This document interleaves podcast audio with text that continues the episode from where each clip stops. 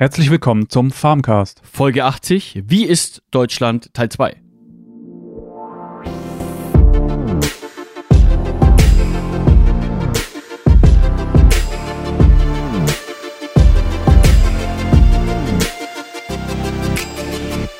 So, da sind wir wieder und zwar zu Wie ist Deutschland Teil 2. Und heute diskutieren wir die nächsten Punkte, die wir uns so rausgesucht haben. Ja, Jessica ist auch mit am Start. Ähm, ja, ansonsten gibt es nicht viel zu sagen diese Woche. Und Nee. wir gehen direkt ins Thema, oder? Genau. Und zwar die Zahlungsbereitschaft für Lebensmittel aus artgerechter Haltung. Ähm, Wie viel wäre man bereit für Fleisch aus tiergerechter Haltung zu zahlen? Die Befragten wurden gebeten, anzunehmen, dass ein Kilogramm Fleisch aus herkömmlicher Produktion 10 Euro kostet. Danach gefragt, wie sie, was sie maximal bereit wären, für ein Kilogramm Fleisch der gleichen Sorte zu bezahlen, wenn dieses von Tieren stammt, die besser gehalten worden sind, als das Gesetz es vorschreibt. Ähm, ja, es geben 13% der Befragten an, dass sie dafür maximal bis zu 12 Euro zahlen würden, also 2 Euro mehr. Die meisten, 50%, würden bis zu 15 Euro für ein solches Fleisch zahlen, also 5 Euro mehr. 22% würden dafür bis zu 20 Euro bezahlen, das heißt also 10 Euro mehr, das Doppelte. Und ja, 8% wären sogar bereit, noch mehr als 20 Euro zu zahlen. Und an dieser Stelle äh, sollte noch eingeschränkt erwähnt werden, dass es hierbei äh, um eine grundsätzlich geäußerte Zahlungsbereitschaft handelt, die aber nicht notwendigerweise auch in ein entsprechendes Kaufverhalten umgesetzt wird. Genau, da darf ich wieder einspringen. Das ist genau das, was ich in der letzten Folge ja schon gesagt habe, dass ähm, das, was die Leute sagen und wirklich machen, eigentlich äh, oft zweierlei Schuhe sind. Ne? Und das ist auch hier. Also wäre mal wirklich interessant, diese ähm, Zahlen zu nehmen und die dann direkt auch noch in der Studie oder in diesem äh, in dieser Umfrage zu, zu realen Werten zu vergleichen, sozusagen. Das wäre mal interessant. Also ich kann da momentan aus äh, persönlicher Erfahrung äh, ein bisschen was dazu erzählen. Ähm, wie mir in letzter Zeit immer mal wieder schon mitbekommen hat, befassen wir uns ja sehr intensiv mit dem Thema Direktvermarktung, auch äh, selber. Wir sind ja auch aktuell dran, äh, da was zu tun. Und ich merke aber jetzt auch momentan, wenn ich mich mit meinen Bekannten, Familie, Freunde und mit meinem Umfeld auch ähm, externe Personen unterhalte, ob- obwohl jetzt mein Produkt viel teurer, äh, teurer wäre oder ist, wären trotzdem viele bereit, ähm, das auch zu bezahlen, ähm, weil sie eben wissen, wo es herkommt und dass es eben auch sehr natürlich hergestellt wird und so weiter. Also die, die, die Bereitschaft meiner Meinung ist schon irgendwo da. Ein Stück weit. Also mir fällt Ja, es ja. vor allem in letzter Zeit schon auf. Das sind wahrscheinlich äh, schon einige, die das dann wirklich auch machen würden, aber der größte Teil ist vielleicht, ich weiß nicht. Ja, also ich meine, hier 50 Prozent sagen ja, sie werden, äh, wären Mhm. bereit, praktisch 5 Euro mehr zu zahlen, also die Hälfte mehr. Hm. Ja, Ja, die meisten kaufen halt doch im Supermarkt dann äh, doch das Billigste, was es gibt. genau. Ein Grill für 3000 Euro, ein F- Stück Fleisch für 2,50 Euro. Genau. Sehe ich ähnlich wie ihr beiden. Ähm, ich denke mal, das ist auch immer so eine Frage wieder vom Marketing. Wenn man das Ganze natürlich nett verpackt und da auch wirklich eine Geschichte zu erzählt, warum dieses Stück Fleisch teurer ist als jetzt das Fleisch bei, keine Ahnung, irgendeinem Discounter für 1,99. Ich glaube, dann ist die Bereitschaft auch einfach größer. Aber das ist halt auch wieder so eine Frage der Kommunikation weil ich kriege es auch ein bisschen mit. Ich habe halt auch so ein bisschen Kontakt zu Betrieben, die halt ähm, eine Solavi sind, also eine solidarische Landwirtschaft, wo man Ernteanteil kaufen, einkaufen kann. Und das ist halt wirklich so ein Erlebniseinkauf. Also man geht dahin mit seinem Korb, sucht sich die Sachen aus, schnackt mit den Landwirten. Und das macht sich halt am Ende doch, denke ich, irgendwann auch mal auf Dauer bezahlt, als wenn man jetzt total anonym in den Supermarkt geht und da sein abgepacktes Stück Plastik kauft.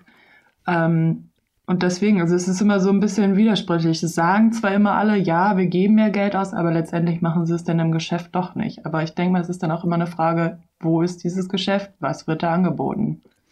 Die Tendenz geht momentan, glaube ich, schon stark in die Richtung. Und ich glaube, da kommt auch in Zukunft auf die Landwirtschaft noch ein großer, ähm, eine große Chance zu, weil ich glaube, die, die Nachfrage wäre regional schon da, aber meiner Meinung nach fehlt es momentan doch mehr noch am Angebot als, als an der, als an der Nachfrage, glaube ich, weil Ich kann mir das schon vorstellen, dass viel abgenommen würde, wenn es denn da wäre, regional vor allem. Ja, ja definitiv. Ja, kommen wir zum nächsten Punkt und zwar Lebensmittellieferungen nach Hause. Finde ich auch ein sehr interessantes Thema. 9% der Befragten haben sich in den letzten zwölf Monaten Lebensmittel nach Hause liefern lassen. Dies trifft ja, auf Erwachsene in Großstädten mit mindestens 500.000 Einwohnern häufiger zu als auf Einwohner kleinerer Städte und Gemeinden. 9% ja, ist schon, schon wenig, finde ja. ich. Ja. Wenn man so den Anteil an, an, an Online-Bestellungen im Allgemeinen sieht, also ich bestelle schon sehr viel online, ja. aber Lebensmittel mhm. schon, schon noch im Vielleicht, vielleicht weil es da wirklich noch einfach zu teuer ist, ne? Äh, kommen wir auch zum nächsten Punkt, ähm, der ja dazu gehört, wie wurden die Lebensmittel bestellt? Von denjenigen Befragten, denen in den letzten zwölf Monaten Lebensmittel nach Hause geliefert wurden, gibt die überwiegende Mehrheit, 61 Prozent, an, dass sie Lebensmittel online bestellt haben. Jeder fünfte hatte jeden Lebensmittel telefonisch bestellt oder eine andere Möglichkeit dafür genutzt. Hm, okay. Ah, da greife ich mal gleich ein. Da würde mich jetzt aber interessieren, Lebensmittel im Sinne von, was man im Supermarkt kriegt? Oder kann man da jetzt auch die ganzen Online-Anbieter für halt äh, hier Pizza und Co. auch dazu zählen? Weil dann ist es schon, finde ich, jetzt nicht so überraschend, dass das eine relativ hohe Zahl ist. Ja, wir kommen gleich zum nächsten Punkt, und zwar gelieferte Lebensmittel. Die häufigsten Lebensmittel waren dabei Obst und Gemüse, 56 Prozent. 42 Prozent haben sich Fleisch oder Fisch 40% Milchprodukte und 39% Nudeln, Reis oder anderes Getreide liefern lassen. Jeweils 30% haben sich Süßigkeiten und Knabbereien bzw. Backwaren liefern lassen. 23% haben Tee, Kakao, Kaffee oder Kakaopulver bestellt. Also ja. ich glaube, so wie ich das jetzt hier so lese und sehe, es wird schon nicht um Fertiggerichte jetzt hier äh, praktisch gesprochen. Also ich ja. glaube, das geht schon wirklich darum, um, um, um, um Lebensgrundlebensmittel, also wie Milch, äh, Joghurt äh, oder halt ein Apfel oder äh, eine Paprika. Konntest du deine Frage ein bisschen beantworten, Jessica? Ja, definitiv, definitiv. Ja, ist halt die Frage, wer nutzt das? Also ich könnte mir vorstellen, dass es eher ältere Leute sind, die hm. vielleicht hm. auch nicht mehr eigenständig einkaufen gehen können. Weil, also ich habe noch nie in meinem Leben Einkäufe online bestellt. Also zumindest keine Lebensmittel. Ich auch nicht, aber es gibt ja diese Transport, äh, wie soll ich sagen, äh, Tiefkühlfahrer, die äh, Tiefkühlwaren ja immer äh, nach Hause fahren. Das sind, glaube ich, noch äh, die älteren Leute vielleicht. Ich ja. weiß nicht. Ähm, also, aber, oder, oder diese, diese Kochboxen. Mhm. Mhm. Ja, genau. Das kommt immer mehr. Ich kann da kurz die Frage auch gleich beantworten von der Jessica. Also, es ist so, dass die meisten ähm, sind auf jeden Fall 30 bis 44-Jährige. Also ich kann es mal kurz aufdröseln. 14 bis 29-Jährige sind es 10 Prozent. Äh, 30 bis 44-Jährige sind es 14 Prozent. Und äh, dann 45 bis 60 sind es 9 Prozent und 60 Jahre und älter sind 6 Prozent. Also die meisten äh, sind schon eher in, in den jüngeren Jahren, die online bestellen. Also nicht unbedingt das ältere Klientel. Okay. Also dann tatsächlich eher die arbeitende Gesellschaft oder halt ja. auch die keine Zeit haben aufgrund Großfamilie. Bequemlichkeit.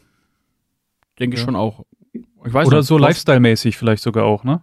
Ja, das stimmt, ja. Genau, viele Produkte gibt es vielleicht auch nur online, was man im Supermarkt oft gar nicht bekommt. Gerade solche Spezial-Lifestyle-Produkte. Könnte ich mir schon vorstellen. Stimmt, die Superfoods. Ja, ja. genau. Grünkohl. In ja. allen Formen und Farben. Ja. Der wächst bei uns im Garten aktuell. Wenn ich morgens zu meinem Fenster rausgucke vom Schlafzimmer, da wächst Grünkohl direkt davor. Ja, aber das ist gar nicht so schlecht. Also muss nicht unbedingt ein Superfood sein. Wir sind sehr traditionell, also bei uns wächst auch äh, Grünkohl. ähm, ich finde es ganz ja, interessant, dass es doch nur 10% oder knapp 10% sind, die sowas nutzen. Mhm. Also, also, ja, ich meine, es ist schon ein Anteil, aber da sehe ich auch noch ein sehr großes Potenzial und ich glaube, da tut sich auch die nächsten Jahre was, weil ja die ersten großen Versandhäuser schon mit so Frischlieferungen angefangen haben ähm, und so erste Tests gefahren haben und so weiter. Und ich glaube, das kommt auch noch mehr, weil die Gesellschaft immer mehr an die Haustür haben möchte und auch bekommt. Und ich glaube auch, dass im, im Food-Bereich da auch ein große, eine große Welle auch noch in Zukunft, was, was, was Lieferung äh, angeht. Ja. Also im Frisch, Frisch-Food-Bereich. Aber ich frage mich, um das Thema vielleicht auch ein bisschen abzuschließen, ist das wirklich gut? Also will man das auch fördern? Weil ich habe halt immer so im Hinterkopf, man verflucht ja schon Bestellungen, die man als Privatperson halt tätigt, aufgrund von Umweltbelastung. Und ich denke dann halt so ein bisschen mit der Logistik. Also letztendlich ist es ja besser, wenn ich zu Fuß einkaufen gehe, als wenn ein LKW zu mir kommt und mir mein Essen bringt. Ja, das ist halt das, was ich so ein bisschen kritisch sehe. Naja, ähm, kommt vielleicht auf die Region und auf die Leute drauf an, dann schon vielleicht sogar äh, Emissionen einsparen, wenn halt so ein Sammeltransport die Lebensmittel fahren würde. Also ich weiß ja, nicht. Ja, ist ja, schwierig. Aber an sich hast du recht, wenn jeder wirklich mit dem Fahrrad oder laufen würde äh, und es wirklich nicht so ja. weit hat, äh, wäre das definitiv besser, sich, glaube ich, beim Supermarkt selber das Zeug zu holen. Ja, aber schau dir doch die Post an. Ja. Und dann, dann wäre es halt postähnlich vielleicht. Ja. Mhm. Also da, da ist es ja auch so. Also weiß ich nicht. Ja, klar. Also wenn es da ein System gibt, wo man sagt, hey, das spart sogar jetzt äh, ja. An Emissionen und belastet weniger die Umwelt, dann wäre ich voll dabei. Ich glaube, da kommt auch was die nächsten Jahre. Ich denke, das wird auch so ein Thema sein, was sich auch noch, denke ich, stärker durchsetzen wird. Diese, weil ich glaube, da gibt es momentan einfach noch nicht so die, die das perfekte System, glaube ich. Das baut sich jetzt die nächsten Jahre erst auf und ich, ich habe auch momentan, ich befasse mich ja mit der Szene ein bisschen, also da kommen ja auch einige Startups und so weiter, die sich wirklich darauf jetzt spezialisieren. Wird spannend. Nächster Punkt. Erwartungen an die landwirtschaftliche Produktion in Deutschland, persönliche Erwartungen an die landwirtschaftlichen Betriebe. 64 Prozent ist eine faire Entlohnung der Mitarbeiter, 63 Prozent die Qualität der Produkte und 54 Prozent die Anwendung umweltschonender Produktionsmethoden sehr wichtig. Die Pflege ländlicher Räume sowie die Offenheit und Transparenz der Betriebe ist jeweils 49 Prozent der Befragten sehr wichtig. 37 Prozent stufen die Verringerung der Emissionen der landwirtschaftlichen Produktion als eher wichtig ein. Was mir jetzt hier beim Vorlesen der Ergebnisse gerade eigentlich ganz äh, ja, stark aufgefallen ist, ist, dass die Pflege der ländlichen Räume nur 49 Prozent für richtig halten. Und das ist auch so ein Thema, was, was ich immer öfters mal anspreche hier, ist, wir kümmern uns ja auch um die ganze Kulturlandschaft. Und das sehen, glaube ich, viele Leute auch gar nicht so. Und das spiegelt auch irgendwo die Umfrage für mich jetzt aktuell wieder, weil wenn wir irgendwo die Landschaft nicht pflegen würden, dann wird auch keiner mit seinem Hund Gassi gehen können, irgendwo im grünen, idyllischen sondern eher in der Hecke, meinst du? Ja, ne? genau, genau. 64 Prozent äh, ist die faire Entlohnung der Mitarbeiter wichtig. Finde ich eigentlich auch ganz interessant. Trotzdem wird sehr billig gekauft. Also irgendwie stimmt das ja, dann auch nicht ganz, ganz, ne? ganz so zusammen. Mhm. Ähm, ja gut, die Qualität der Produkte ist 63 Prozent äh, wichtig, aber das kommt auch an, haben wir ähm, in der letzten Folge schon diskutiert, dass äh, die Lebensmittel in Deutschland eigentlich verhältnismäßig als sicher angesehen werden und sehe ich auch so. Wir haben einen hohen Qualitätsstandard. Ja, aber gerade das Thema mit den, mit dem, ja, mit dem Pflege der ländlichen Räume äh, und die faire Entlohnung. Also das sind zwei interessante Punkte eigentlich. Also ich finde auch den schon Umgang mit natürlichen Ressourcen ziemlich interessant, ähm, weil mich das auch im Studium gerade sehr interessiert. Ähm, wir hatten letzte Woche eine Vorlesung, Pflanzenernährung schimpft sich das Ganze tatsächlich auch noch. Ähm, und da hat unser Prof mal einen ganz interessanten Einwand gebracht. Es ging um das Thema Rohphosphat. Äh, kurze Erklärung, Rohphosphat ist ein Mineral, ist ein wichtiger Bestandteil von ähm, Düngemitteln. Ähm, das einzige Problem ist nur, ähm, uns geht's langsam aus. Also es wird die Zeit kommen, jetzt vielleicht nicht unsere Zeit, aber die Zeit, sag ich mal, unserer Urenkel oder halt die Generation noch danach, ähm, da wird es diese Ressource nicht mehr geben. Und ich finde das super wichtig, dass halt man auch den Verbrauchern und allen, die letztendlich in dieser Lebensmittelkette ähm, mit dran beteiligt sind, das auch so ein bisschen bewusst zu machen, dass nicht alles unendlich da ist. Also es gibt halt auch gewisse Sachen auf dieser Welt, die haben ein Ablaufdatum. Und da finde ich es einfach super wichtig, dass wir letztendlich die Landwirte, die Konsumenten, die ganz normalen ähm, ja, vielleicht auch die Politiker sich da auch ein bisschen mehr Gedanken drüber machen. Deswegen finde ich das schon gut, dass den Leuten das zu 68 Prozent immerhin auch bewusst ist. Ja, finde ich auch. Gut, noch irgendwas dazu zu sagen? Eigentlich nicht, außer dass mir halt so ein bisschen auffällt, dass, ähm, ich sag mal, Verbraucher und Erzeuger eigentlich das Gleiche wollen. Zu gleichen Teilen, denke ich mal auch eigentlich. Also ich fühle mich jetzt mit den ganzen Punkten auch, kann ich mich identifizieren. Aber letztendlich ist es halt immer noch so eine Frage, woran scheitert das eigentlich? Wenn alle sagen, wir wollen es, aber der Weg dahin, also ist halt immer so ein bisschen problematisch. Ja, vielleicht die Trägheit an uns selbst scheitert es meistens, ja. Aber wir sind halt alle nicht gleich, wir sind alle unterschiedlich und haben unterschiedliche Bedürfnisse und äh, die alle auf eine Stufe zu bringen, äh, ist wahrscheinlich echt schwierig. Ja, aber ich sehe das Ja. schon auch ein Stück weit so, wie, wie gerade die, die Jessica das eigentlich auch schon angerissen hat. Ähm, Finde ich eigentlich ganz gut. Da würde ich gerne noch mal was dazu sagen, ähm, dass wir eigentlich das Gleiche wollen, aber irgendwo der Dialog halt fehlt. Ja, ähm, da ist halt auch wieder für mich äh, ja dieses Volksbegehren, was in Bayern hier ja aktuell läuft, äh, recht interessant. Da da werden Sachen gefordert, die beide Seiten wollen, äh, aber die einfach, da- wo keiner miteinander redet, sondern das sehr einseitig einfach als Volksbegehren äh, irgendwo hier rauskauen wird und es, es, es, es entstand ja nicht mal irgendwie die Diskussion drüber, wie man das vielleicht gemeinsam machen könnte, ja.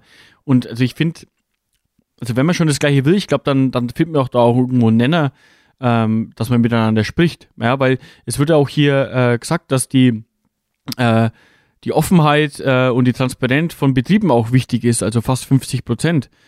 Ähm, und das sind wir ja eigentlich, glaube ich, auch in der Landwirtschaft schon ziemlich viele. Also ich habe schon das Gefühl, dass wenn uns jemand was fragt, geben wir doch denen auch eine normale Antwort. Und da funktioniert es ja auch. Also Ja. Denke ich auch, dass wir das in den anderen Bereichen schaffen könnten. Man müsste nur halt vielleicht ab und zu mal ein bisschen mehr miteinander reden und es nicht so einseitig äh, manchmal sehen und an den Pranger irgendwie stellen. Ja, Ja. Ähm, da muss ich auch bei dem Volksbegehren mal eingehen. Ähm, der Bauernverband versucht, die Leute wegzubringen vom, äh, vom Volksbegehren und äh, die andere Partei versucht, sie hinzubringen zum Volksbegehren. Aber dass die, dass die sich mal zusammensetzen und gemeinsam mal äh, was entwickeln, was für beide Seiten gut ist, wie du ja immer sagst, Peter, ne? Dass das einfach fehlt. Das wäre mal was an, anstelle ähm, immer gegen, gegeneinander zu sein. Ja, genau. So hat man manchmal irgendwie das Gefühl, ja, das stimmt.